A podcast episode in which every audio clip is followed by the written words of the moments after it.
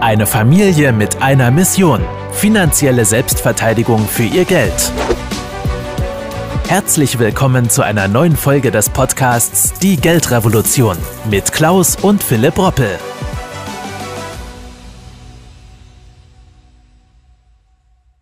Ist die EZB mittlerweile in der Sackgasse?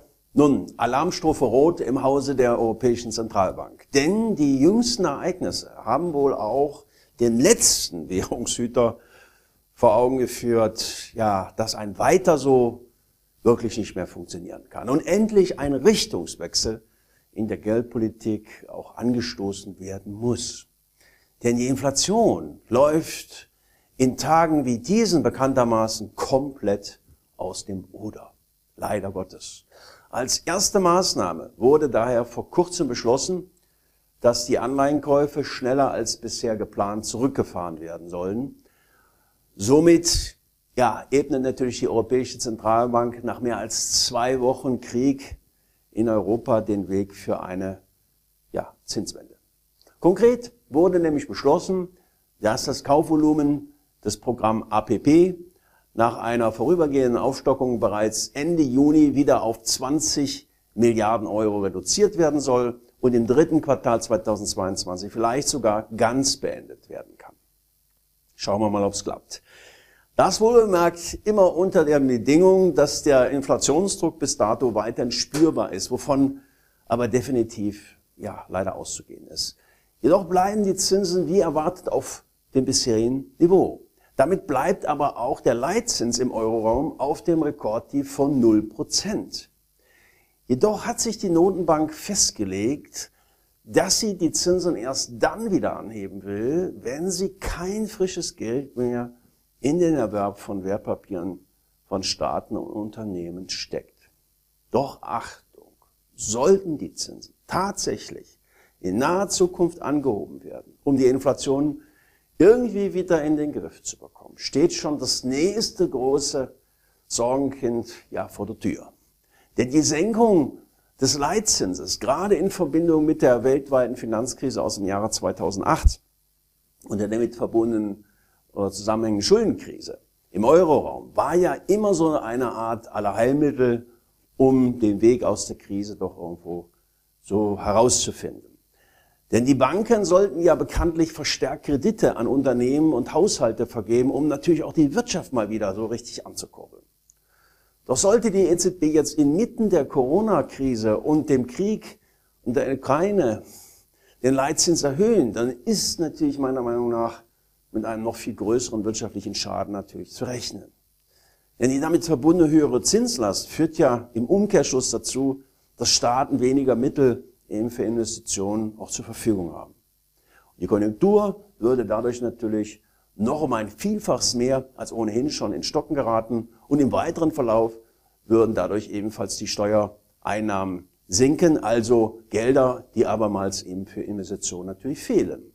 Und das alles in einer Zeit, in der die Unternehmen und privaten Haushalte ohnehin schon mit den finanziellen Folgen aus der Pandemie und seit kurzem auch, leider Gottes, des Kalten Krieges äh, zu kämpfen haben. Aber auch ganze Staaten könnten in Europa infolge einer entsprechenden Leitzinserhöhung in eine entsprechende finanzielle Abwärtsspirale geraten. Kein Wunder, dass die EZB so langsam aber sicher ihre zu Beginn des Jahres noch aufgestellten Prognosen immer weiter nach unten korrigieren muss. In ihrer neuesten Vorhersage rechnete übrigens die Europäische Zentralbank nämlich nur noch mit 3,7 Prozent Wirtschaftswachstum im laufenden Jahr. Im Dezember 2021 war die Notenbank aber noch von einem Plus von immerhin 4,2 Prozent ausgegangen. 2023 wäre dann das Bruttoinlandsprodukt im Euroraum nach deren Schätzung zur Folge sogar nur noch um 2,8 Prozent zulegen. Und jeder kann sich wohl jetzt schon mal ausmalen, dass bei etappenweisen Zinsanstiegen über die kommenden Monate und Jahre diese Prognosen noch weiter nach unten gedrückt werden könnten. Mit ihrer Entscheidung hat die Europäische Zentralbank meiner Auffassung nach daher eher versucht, sich einen klaren Richtungsentscheidung zu entziehen und sich ja weiter ja, auf Deutsch gesagt, durchzuwursteln. Ja, mir fällt kein anderes Wort mehr zurzeit dafür ein, in der Hoffnung, die Inflation werde doch schon irgendwie wieder verschwinden, am besten von allein. Soweit die Theorie. Die Entscheidung spiegelt aber auch den Konflikt zwischen den inflationsgeneigten Süd- und den Stabilitäts stabilitätsorientierten Nordländern wider, der die Politik der EZB bereits seit Jahren prägt mit. Der Punkt ist nur, ließe sich die EZB tatsächlich von den entsprechenden Daten lenken, hätte sie schon längst eigentlich gehandelt. Denn die Teuerungsraten überschreiten nicht erst seit gestern deutlich den Zielwert den, der Notenbank von zwei Prozent. Statt zu handeln, klammerten sich die Währungshüter lange an die entsprechende Hoffnung, ja, der Höhenflug der Preise sei nur ein ja, vorübergehendes Phänomen. Auch dann noch, als die Mehrheit der Konjunkturexperten aus Banken und Instituten ihre Inflationsprognosen schon längst eben schon nach oben korrigiert hatten.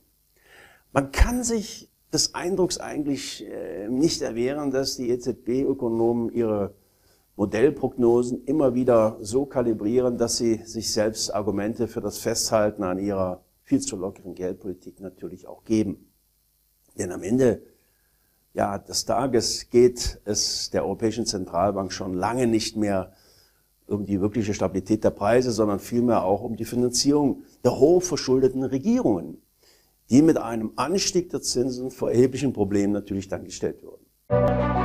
Vielen Dank, dass Sie heute wieder mit dabei waren. Wenn Ihnen gefallen hat, was Sie gehört haben und Sie wissen wollen, ob wir auch Ihnen beim Aufbau und Schutz des eigenen Vermögens helfen können, dann besuchen Sie www.klaus-roppel.de/podcast und buchen Sie einen Termin zum kostenfreien Erstgespräch www.klaus-roppel.de/podcast.